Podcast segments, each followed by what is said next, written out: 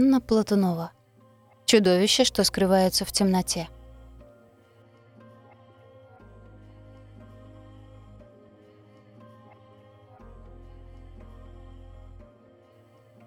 Опять он кричит. Почему он все время кричит? Мужчина с трудом приподнял голову от подушки, вглядываясь в ночную темноту. Что он хотел разглядеть? Едва ли плачущего сына, который заходился криком в детской. Ему просто приснился страшный сон. Опять. Он всего лишь ребенок. Детям часто снятся страшные сны. Да, да, я знаю. Он уже чувствовал раскаяние за свой недовольный тон, за то, что был резок. Всего лишь ребенок. Я подойду. Да ничего, я сама. Молодая женщина вошла в комнату Егорки, свет включать не стала, хотя знала, что мальчик не спит. Слышала его прерывистое дыхание, какое бывает у детей после долгих отчаянных слез. Он начал кричать и плакать еще во сне, но даже теперь, проснувшись и понимая, что опасность ему не грозит, все еще чувствовал себя так, словно произошло нечто ужасное, непреодолимое, нечто, чего изменить уже не под силу никому. Она легла рядом, обняла, поцеловала мокрые от слез горячие щеки.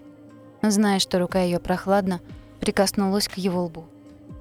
«Ох, Егорка, горе мое, когда-нибудь уже ты станешь спать спокойно по ночам?» «Извини, мам». Он теперь, зная, что она рядом, заметно успокоился, перестал всхлипывать. «Я не хочу, чтобы они мне снились, а они снятся и снятся». «Чудовище?» Светлана и так знала, что мучает ее сына. А какие горы литературы она перелопатила за это время. Сколько статей в интернете. Ясно было только одно. Некоторые дети так явно переживают страшные сны, что видят чудовищ буквально наяву. Кто-то объяснял это повышенной чувствительностью нервной системы, кто-то слишком ярким воображением. Совет был только один. Ждите. В подростковом возрасте они это перерастут. Светлана смирилась и ждала. Она сумеет защитить своего ребенка от всех чудовищ этого мира. От чудовищ всех миров, если понадобится. Егор уже мирно посапывал, уткнувшись в сгиб ее локтя. Маленький теплый нос, маленькая рука с пухлыми пальчиками сжимала ее указательный палец. Светлане очень хотелось рассказать ему о том, что после ночи всегда наступает утро. Встаёт солнце, что впереди его ждет столько всего хорошего и прекрасного. Но все эти слова были слишком взрослыми и ничего не значили для семилетнего мальчика. Чудовища были куда реальнее и ближе. «Я прогоню их», — просто сказала она, тихонько наклонившись к самому его уху. Он уже не услышит, спит. Но Егор улыбнулся в ответ. Девочка потеряла выход. Она и сама не помнила уже, как оказалась здесь, в этом неприятном темном месте — под ногами холодная влажная плитка. Она даже наклонилась и провела ладонью. Керамическая белая плитка, почти как в ванной. Или... Она вдруг вспомнила, как бабушка недавно водила ее в бассейн. Хотела записать на плавание. Но то, что другие дети воспринимали с такой радостью, вода, плеск, шум, вызвало у нее противоположные чувства. Ей не нравился бассейн, не нравился запах хлорки — ощущение холодной плитки под босыми ногами. Она вцепилась в бабушку и наотрез отказалась даже приближаться к воде. И вот сейчас возникло то самое ощущение. Она в бассейне, но только в заброшенном, темном, пустом. Где-то впереди, там, где тьма казалась непроницаемой и густой, слышался плеск воды. Нет, туда она не пойдет. Надо назад. Назад. Искать выход. Но где он? И как она вообще сюда попала? Она отступала спиной, не сводя глаз с непроглядной тьмы в центре зала, шаг за шагом назад. И вдруг поняла, что наткнулась на что-то. Ее голое плечо коснулось чего-то теплого, упругого. От неожиданности девочка вскрикнула, резко развернулась, ожидая увидеть позади себя любой воплотившийся кошмар, но увидела всего лишь мальчишку. Того же возраста примерно, что и она сама. Может, чуть старше. Сколько ему? Восемь? Девять? Он, в свою очередь, тоже испуганно шарахнулся в сторону, но, разглядев, что перед ним девчонка, сказал плохое слово. Совсем как взрослые говорят, когда думают, что детей нет рядом. Она сделала вид, что не услышала.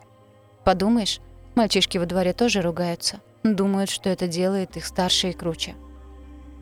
«Фух», — сказал он. «Я думал, они меня нашли». «Кто?» Он неопределенно махнул рукой в сторону черноты, откуда слышался плеск и доносился запах застоявшейся болотной воды. «Они, ты ведь тоже сбежала?» Девочка на всякий случай решила согласиться. Бабушка частенько ругала ее за то, что внучке проще было согласиться со всем, что она слышала, чем отстаивать свою точку зрения. Но мама попросила оставить ее в покое. У дочери такой характер. Если ее сломать, то в будущем это точно ни во что хорошее не выльется. «Я сбежала», — подтвердила она. Мальчишка не удивился. «Тогда нам надо искать выход. Пошли». Он огляделся, но в темноте мало что можно было разглядеть. Пространство было ограничено стенами, но очертания их почти слились с окружающей чернотой. Возможно, в одной из этих стен есть дверь. «Туда», Закончил он фразу, махнув рукой направо. Петровна проснулась, но долго не могла заставить себя подняться с постели. Сквозь плотно задвинутые пыльные шторы пробивался рассвет. Еще было слишком рано, но она знала, что больше уже не уснет. Интересно, почему старые люди так мало спят? Быть может, подсознательно хотят дать себе больше времени на то, чтобы что-то успеть? Чтобы присвоить лишние часы и дни жизни – от которой и так осталось слишком мало.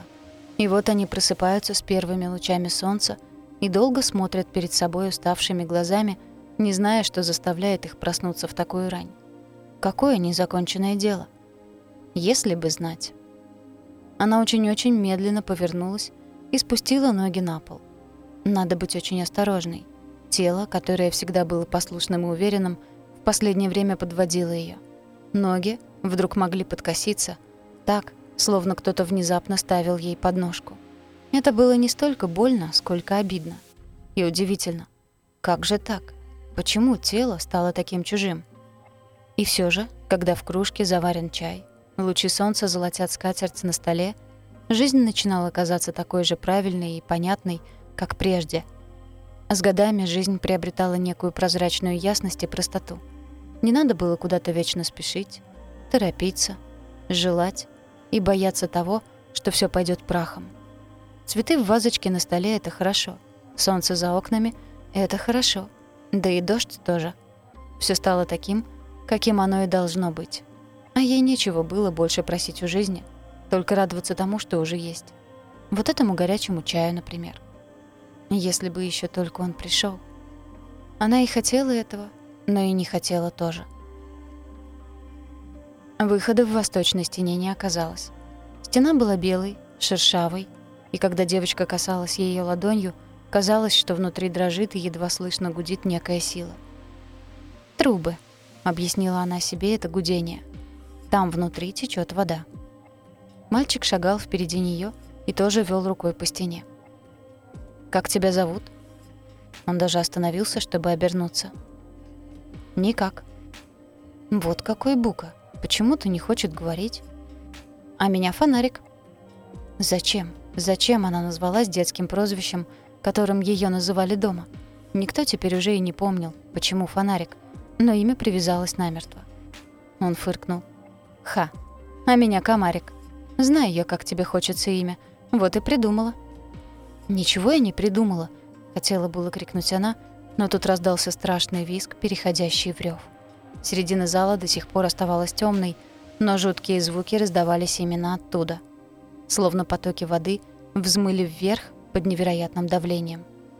Он схватил ее за руку, и фонарик почувствовала, как дрожат его пальцы. «Нет, нет, я не вернусь туда больше!» И она вдруг, как взрослая, погладила его по плечу. «Шш, ты не вернешься, не вернешься.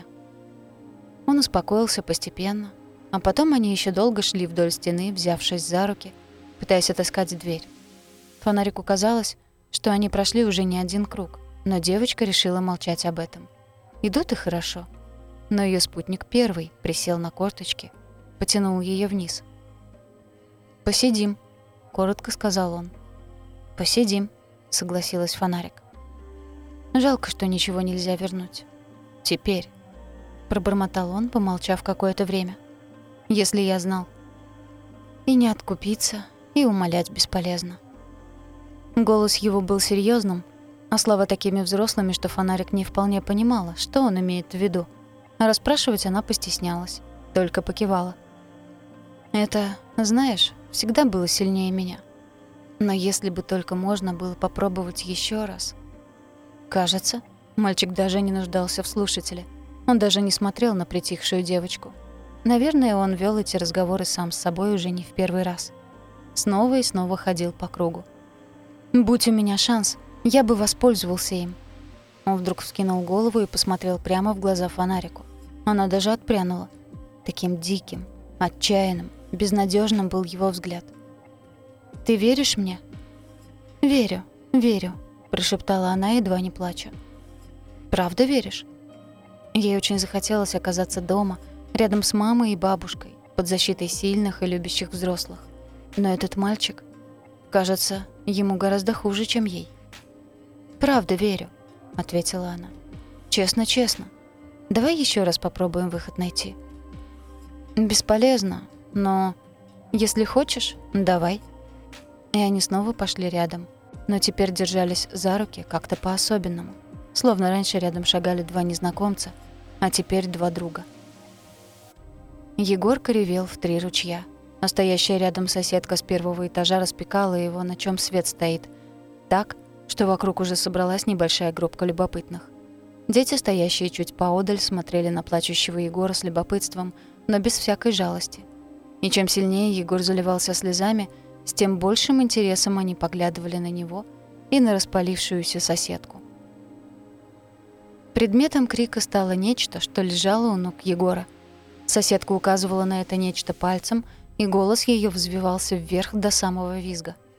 Егор не спорил, стоял, склонив голову, раздавленный и поникший.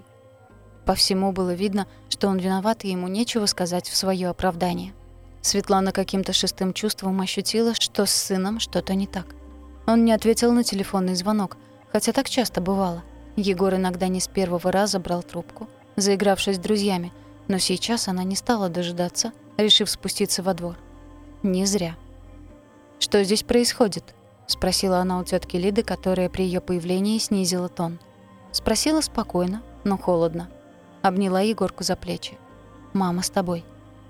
«Посмотри, что натворил этот маленький негодяй. Садист растет, по всему видать. Я вышла из дома, ахнула. Сидит на скамейке и бабочке крылья отрывает. Медленно так, с удовольствием. Лапки-то уже поотрывал. Вот, вот, посмотри». И она снова ткнула пальцем Егору под ноги. Светлана посмотрела, вздохнула и молча увела Егора за собой. Дома он сбросил с ног кроссовки и заперся в своей комнате. Светлана не стала заходить следом, хотя сердце разрывалось. Было страшно за сына и страшно от его поступка. Она поговорит с ним позже. Сейчас трудно было найти слова. Егор пришел к ней сам. Сел рядом, хмуро глядя в пол. «Кто такой садист, мам?» Света почувствовала, как сжалось что-то в груди. А как объяснить? Поступок сына, признаться, ее испугал. Она слышала, конечно, что есть дети, мучащие животных, но сама ни в детстве, ни сейчас таких не встречала. Наверное, ей просто везло. Но ее сын, ее Егор. Что она сделала не так? И как не навредить еще больше? Она обняла его. Волосы пахнут песком и солнцем. Худые плечи в лоскутках обгоревшей кожи. Дыхание теплое и родное. Накричать? Отчитать? И пусть чувство вины разъест его душу? «Ты не садист», — мягко сказала она, убеждая его и себя, хотя уверенности не было. Она прислушалась к себе. Да, уверенности не было, но была надежда и такая сильная любовь, какую она не ощущала никогда прежде до этого момента. И тысячи слов и обещаний просились на язык, но сказала она только одно. «Мы справимся вместе». Фонарик чувствовала, что ступни, ступающие по мокрому, и холодному полу заледенели так, что даже больно, но продолжала идти. От непрерывного монотонного движения ее стало клонить в сон. Она закрыла глаза и шла, подчиняясь руке, удерживающей ее. Поэтому она не сразу поняла, что происходит. Ее спутник прижал ее к стене, загородил собой. «Не троньте ее!